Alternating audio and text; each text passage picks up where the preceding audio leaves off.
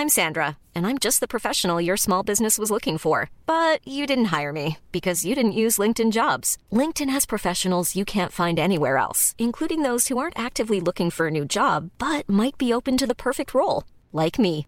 In a given month, over 70% of LinkedIn users don't visit other leading job sites. So if you're not looking on LinkedIn, you'll miss out on great candidates like Sandra. Start hiring professionals like a professional. Post your free job on linkedin.com/people today.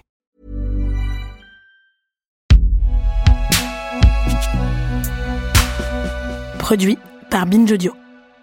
Les policiers me disent vous arrêtez de filmer. Vous me laissez bosser Je suis journaliste Non mais est-ce que je vais Non plus, les est-ce que collègues je vais sur un contrôle de police en disant vous arrêtez votre Mais c'est contrôle ce de qui se police passe parce que les collègues se retrouvent filmés à 3 cm de la tête et que ce même film se retrouve sur tous les réseaux de sociaux. la tête c'est quoi c'est avec- avec- J'ai jamais vu, j'ai jamais jamais Mais j'ai vu, mais moi je l'ai vu tous les Ouais, jours, pardon, mais avec des je- collègues qui se retrouvent sur les réseaux sociaux. Et tu te rends compte de ce que c'est que de travailler en étant tout le temps filmé?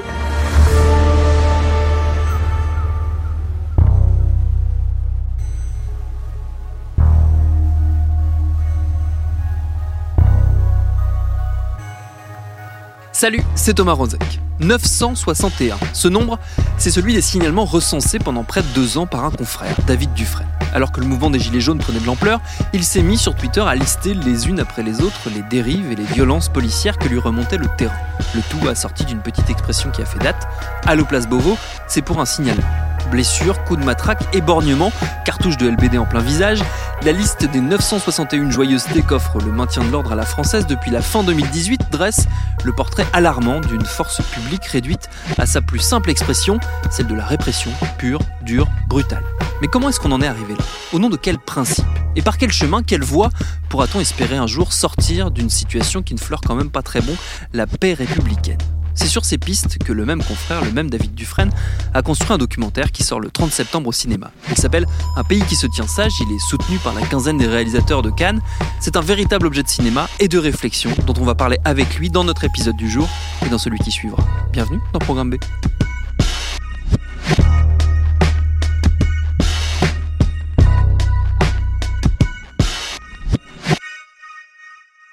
Pour celles et ceux qui ne sont pas familiers avec le travail de David Dufresne, disons qu'il s'est fait une spécialité de décortiquer les pratiques policières, notamment l'antiterrorisme autour de l'affaire de Tarnac, mais qu'il a aussi signé des documentaires et des créations numériques autour de la prison, du pétrole, des livres sur Pigalle, sur Brel et Vesoul, ou encore un roman paru l'an passé chez Grasset, Dernière Sommation, qui parle là aussi très largement de maintien de l'ordre et de brutalité policière. J'ai retrouvé David dans la salle de montage où a été finalisé son film, dont il faut d'ailleurs que je dise un mot sur la forme très importante, puisqu'il s'agit de dialogue, de séquences de discussion entre différents intervenants, ponctués d'images parfois très chocs récupérées sur le terrain lors de manifs ou d'opérations de police. Ces dialogues, ils ont une particularité sur laquelle j'ai lancé la discussion avec notre invité.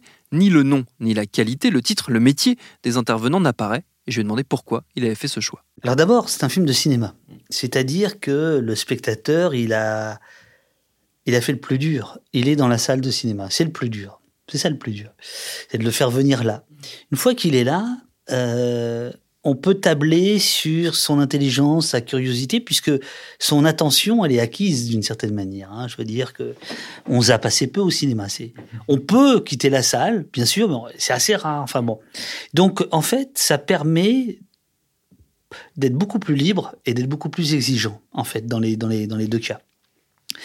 Et l'idée qu'il y a derrière cette, euh, ce, ce gommage des, des noms et surtout des fonctions, c'est justement de gommer. C'est-à-dire qu'en gommant, en ne mettant pas lui les flics, lui les sociologues, lui les plombiers, lui les chômeurs, elle, elle est travailleuse sociale, en gommant ça, on gomme la hiérarchie sociale. Et on rend tout le monde intelligible, intelligent, on peut les écouter. Et ce qui est drôle, c'est que dans les avant-premières, les gens adorent cette idée. Ça sort très vite. Chez les journalistes qui ont vu le film, ça peut susciter parfois une, une incompréhension qui vire à, à je ne sais quoi. Et je pense qu'en fait, euh, c'est un problème qu'ils ont eux. Moi, il se trouve que dans une autre vie, c'est assez étrange, j'ai bossé dans une chaîne d'infos qui s'appelait iTélé. À l'époque, il n'avait absolument, mais alors vraiment, enfin, qui était l'exact inverse de ce que c'est devenu, c'était CNews. Quand moi, je passais à la- à l'antenne, mon, mon synthé, euh, mon sous-titre, c'était spécialiste de la spécialité. Là, on est en 2002. Donc, si tu veux, c'est quand même une vieille idée pour moi que l'idée que on passe à la télé et tout est comme le port-salut écrit dessus, en fait, je trouve ça insupportable. Et donc, il y a un jeu avec le spectateur. Donc, le spectateur se demande parfois qui me dit ça qui est cette personne. Mais, mais l'idée, c'est, d'aiguiser la curiosité. Et en fait, c'est de jouer avec et contre les préjugés et les présupposés de chacun. Dès lors qu'il a écrit syndicaliste, dès lors qu'il a écrit policier, avocat, historien, on a tous euh, immédiatement un- une idée préconçue euh, et on n'écoute pas du tout de la même manière. Voilà. Donc en réalité, c'est un exercice de grande honnêteté intellectuelle et c'est vu euh, par certains euh, comme un subterfuge, je ne sais quoi. Enfin bon, ce qui est drôle, c'est que ça préoccupe surtout les journalistes. Ça m'étonne pas. C'est comme tu dis, c'est les, réflexes et les habitudes, effectivement, de voir un visage apparaître, on me dit qui il est. C'est tout ça, c'est de l'ordre du, du réflexe. Euh, ça crée justement cette, euh, cette absence de nom et cette absence de qualité surtout des séquences étonnantes parce que donc il y a effectivement ce jeu, on s'amuse à essayer de deviner qui est-ce qui nous parle et il y a des moments où on a compris qui nous parlait et il y a tout de même des moments étonnants. Je pense à ce syndicaliste policier qui euh, fait une citation, je crois que c'est de Pasolini, euh, qui dit en gros, je préfère le CRS parce qu'il est fils d'ouvrier. On se retrouve face, on se dit tiens, j'attendais pas ça dans la bouche d'un syndicaliste policier, j'attendais pas ça dans la bouche d'un policier parce que j'ai cru comprendre qu'il était policier. Ça participe de ce brouillage un peu. Oui, oui, et, et, et, et encore une fois, on est dans une salle de cinéma, donc on est dans un voyage quand même, on est dans un, on est dans un temps suspendu, c'est-à-dire que tout d'un coup, il euh, n'y a plus de notification, quoi. Voilà, il y a plus de. Et moi, j'ai voulu, euh, après avoir justement fait des plein de plein de documentaires interactifs où justement on, on surstimulait le, spectateur euh, à, travers des notifications, des, des embranchements, de l'hypertexte. J'adore ça, mais là, c'est tout l'inverse. On va dire que c'est- un jeu dans le film. Le, le- film, évidemment, ne se, ne se résume pas à ça. Alors, c'est aussi une façon de recréer euh, l'ambiance d'une manifestation où on ne sait plus forcément qui est qui. Est-ce que est-ce que c'est bien un flic là qui est là ou est-ce que c'est un, un énervé quoi? Est-ce que c'est un, protestataire qui, qui, est prêt à en découdre? La personne qui me parle, euh, c'est qui? D'où vient-elle Etc. Et ce jeu-là, cette recréation dans le film, c'est voulu, l'effet de surprise. Et qui est décuplé avec des images qui, qui, qui surgissent sans prévenir, euh, qui sont très dures parfois, d'autres moins, mais comme dans une manifestation où, euh, parce que bah, aujourd'hui il y a quasiment plus de sommation, euh, le coup part, le coup part et, et on ne sait pas à quel moment. Et donc il y a cette idée d'être très très organique. Il faut dire quand même à ceux qui nous écoutent que les gens qui parlent dans le film, en règle générale, parlent dans la longueur et qu'il y a des indices. C'est-à-dire que quelqu'un qui dit mes clients, on peut comprendre que c'est un avocat. Quelqu'un qui dit les collègues, en regardant des images de policiers, on peut saisir c'est un policier. Mais ce qui est drôle, c'est que euh, il y a des parmi les protagonistes certains qui échappent totalement à ça et des gens qui pensaient que, euh, par exemple, un tel était un, un défenseur des droits euh, d'une d'une ONG et en fait c'est un général de gendarmerie. Et ben ça c'est drôle parce que ça fait aussi partie de l'effet qu'on essaye de faire sur les gens. Après, on, on verra ce que ça donne, que le film infuse et que une fois que vous sortiez de la salle, vous disiez ah ben, tiens, je- lui c'est marrant parce que j'étais d'accord avec lui, alors qu'a priori, on n'est pas du même camp, comme dirait l'autre. Eh bien, nous ne sommes pas dans le même camp, madame. voilà. C'est un jeu intellectuel et c'est drôle parce que pour l'instant, le public, dans les avant-premières, salue ça. Euh, de la même manière que euh, ça fait partie de ce que la quinzaine des réalisateurs a, a apprécié. Euh, ça fait partie de la démarche cinématographique du film. Le point de départ du film, il est double. hein. Il y en a, enfin, il y en a même plus que deux, mais il y en a au moins deux. Il y a le point de départ du titre dont, on va parler après, mais il y a aussi et surtout une phrase euh, de Max Weber qu'on a réentendue très récemment dans, dans l'actualité. Euh, pourquoi tu as choisi cette phrase-là? L'État détient le monopole de l'usage légitime de la violence. Max Weber.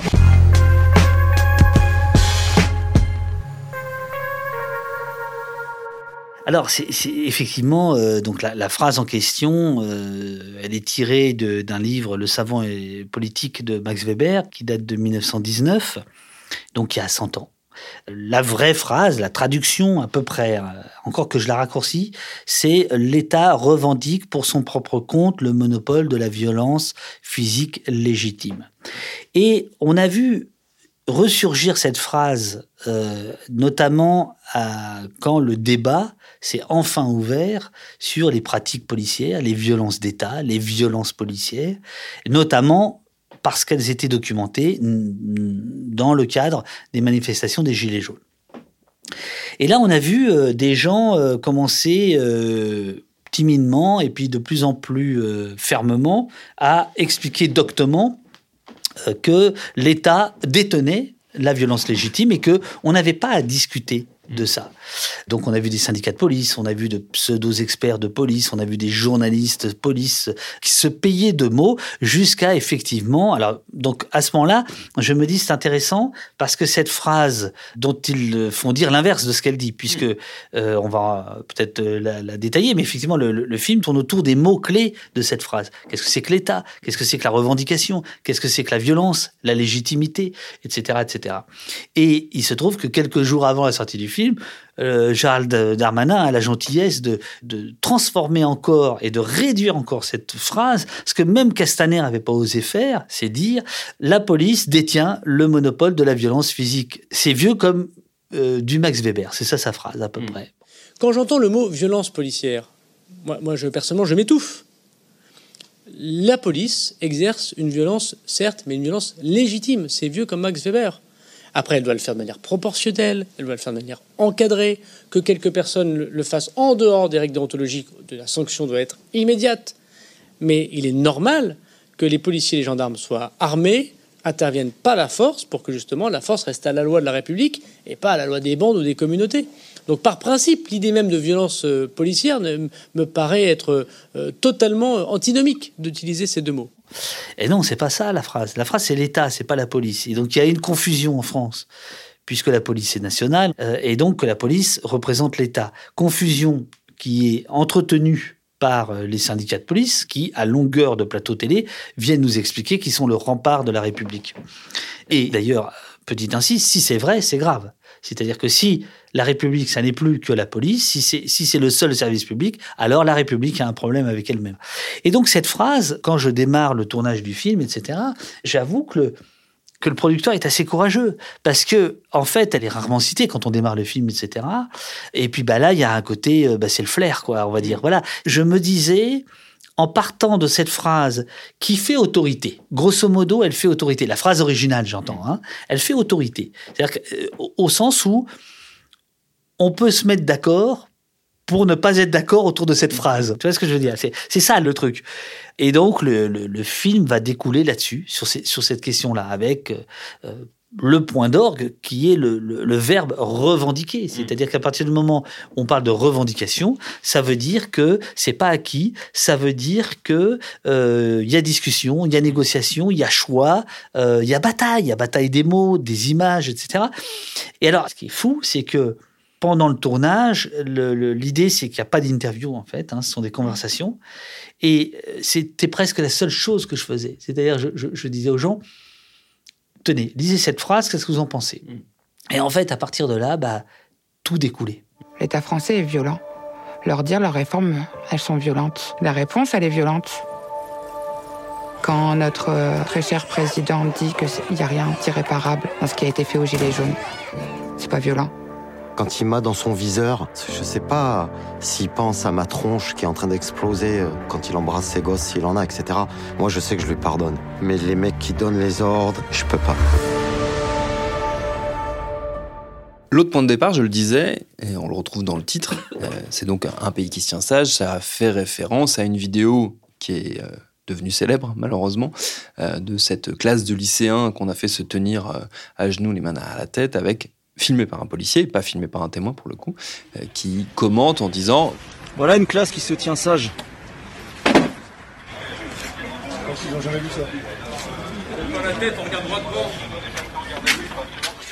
Quel écho, toi, tu trouvais dans ces, dans ces images-là qui nous euh, ramène justement à une autre forme de violence? Peut-être pas la violence physique directe, mais là, c'est la violence symbolique. Alors, là, on a les deux. On, a la violence euh, physique dans le sens où euh, 151 euh, adolescents agenouillés, entravés, une heure, parfois deux, parfois trois, dans euh, un froid matin de décembre 2018 à Mantes-la-Jolie, trois heures à genoux, c'est quelque chose quand même. Euh, donc là, il y a quand même une force qui est, qui est justement euh, pas euh, proportionnée. Or, pour aller très vite, tout le schéma du maintien de l'ordre, c'est euh, à la fois euh, la proportionnalité dans l'usage de, de- la force et la stricte nécessité de l'usage de, de- cette force. Et puis il y a la violence symbolique. Alors là, c'est ce que Bourdieu ajoutait à la phrase de, Weber, c'est-à-dire qu'il disait que non seulement l'État revendiquait le monopole de la violence physique, mais il détenait finalement euh, la violence symbolique. Et la violence symbolique, c'est cette phrase, en fait. C'est à la fois le fait que ce soit un policier qui filme, puisque là, donc, c'est un homme de pouvoir qui abuse de son pouvoir, et c'est la phrase. C'est cette phrase qui, qui est euh, une phrase d'une violence euh, extrême. Et bien évidemment, moi, je m'intéresse pas qu'à la police, mais en partie à la police. Et je m'intéresse surtout aux libertés depuis toujours. Euh, Et euh, j'ai étudié, puisque j'avais déjà fait des bouquins, des films sur, euh, notamment sur les émeutes de 2005, etc. Et donc je sais très bien que les pratiques policières, pour employer ce terme-là, musclées, violentes, dégueulasses, injustes, ça existe. Et ça existe, je ne dis pas qu'il n'y a que ça, mais en tout cas, il y a une partie d'entre elles qui existe depuis 20, 30, 40 ans dans les quartiers. Il y a un continuum de la violence policière. La violence policière, elle ne surgit pas de nulle part. En reprenant cette phrase pour en faire un titre, ça permet d'envoyer ce message-là. Il y a un continuum. Et donc, c'est pas un film sur les gilets jaunes, c'est pas un film sur la banlieue, c'est un film sur la violence d'État qui peut s'abattre là, ici, ailleurs encore, etc. Et puis, euh, euh, il se trouve que euh, c'est début décembre 2018, c'est au tout début de mes Allo Place Beauvau, ça doit être euh, dans les 20 premiers signalements, etc. Et ça m'a marqué, quoi. Ce sont des images qui m'ont profondément marqué, euh, qui prennent une, une autre tournure sur grand écran. Si vous voulez, je pense que ces images-là ont valeur de document. Ont valeur de document. C'est c'est une des un des enseignements du film aussi, outre le fait que effectivement être confronté à ces images, alors que ce soit celles des lycéens ou même les images de violence, de manifestations euh, qu'on a l'habitude de voir sur nos smartphones, sur nos- sur nos ordis, euh, sur grand écran, ça crée euh, un peu un effet de sidération comme ça. Ça rappelle aussi et ça montre aussi que l'État n'a pour le coup pas le monopole de l'image et du témoignage qui est fait de ses actions et de ses, de ses exactions même plutôt. Ça montre la grande variété et la grande puissance de l'autodocumentation euh, de ces manifestations, parce que c'est beaucoup d'images prises par les gens eux-mêmes. Et, en fait, si vous voulez, c'est là le, le tournant. C'est-à-dire que aujourd'hui, des gens documentent, des gens filment, des gens prennent des photos. Non seulement ils font ça, mais surtout ils ont les moyens de les diffuser. hein. C'est-à-dire qu'il y a la captation d'images, il y a la diffusion d'images. Et là, évidemment, on a complètement changé. C'est George Floyd. euh, c'est une rupture. Mais ce qui est amusant, c'est que euh, cette profusion d'images, en réalité, c'est presque la consécration technologique de l'article 12 de la Déclaration des droits de l'homme, qui dit que pour que les, les- les droits de l'homme soient, soient institués, il faut l'instauration d'une force publique. Et là, il y a un des protagonistes du film, Fabien Jobard, sociologue de la police, qui rappelle ce que ça veut dire public. Public, ça veut aussi dire soumis à la publicité, c'est-à-dire soumis au regard. Et on voit bien que ce qui se passe aujourd'hui, euh, pourquoi il y a une telle crispation euh, chez les policiers, c'est parce que tout d'un coup, de manière massive, il y a un regard qui est porté sur les pratiques policières. Il y a une critique qui est, mais qui est en réalité, alors c'est là où le, le truc est, est fumant, quoi. C'est parce qu'en fait, c'est- c'est un regard quasiment républicain, quasiment républicain. Les flics disent c'est anti-flic. Pas toujours. Et même plutôt rarement. C'est plutôt euh, un autre sociologue dit, euh, alors c'est pas dans le film, Sébastien Rocher, il dit les, les gens sont pas contre la police, ils sont contre la mauvaise police. Alors après il y a des gens qui, qui sont contre la police. Enfin il y, a- il y a toute une palette. Mais le fait qu'aujourd'hui de manière euh, naturelle, des gens sortent leur téléphone, filment, photographient, témoignent, documentent. Donc on voit bien, là, depuis quelques semaines, quelques mois, euh, il y a une, une effervescence autour de ça. Et on a franchi d'ailleurs un nouveau palier qui est très intéressant. C'est-à-dire qu'aujourd'hui, il commence à y avoir une parole de l'intérieur de la police qui est en train de complètement confirmer tout ça, hein, notamment sur le racisme. et- bon.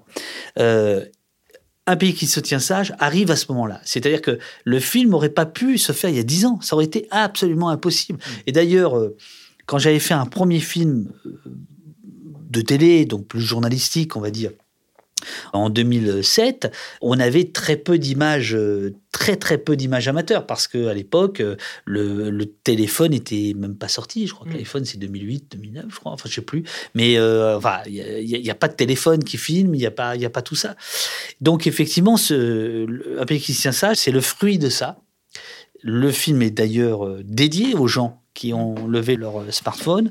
On parle beaucoup de, de ces questions-là dans le film, hein. c'est-à-dire que euh, Damasio parle du renversement du panoptique, euh, et Michel Forst de l'ONU explique combien, il emploie le terme de, de- je crois, de révolution. C'est-à-dire que pour lui, pour les Nations Unies, euh, c'est un, un- un bouleversement dans, dans ses pratiques pour savoir où est-ce qu'il y a des atteintes euh, euh, au droit de manifester, etc., etc.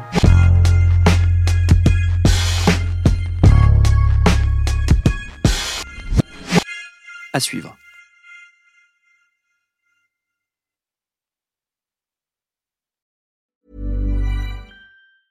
Planning for your next trip? Elevate your travel style with Quince. Quince has all the jet setting essentials you'll want for your next getaway, like European linen, premium luggage options, buttery soft Italian leather bags, and so much more. And is all priced at 50 to 80% less than similar brands. Plus, Quince only works with factories that use safe and ethical manufacturing practices.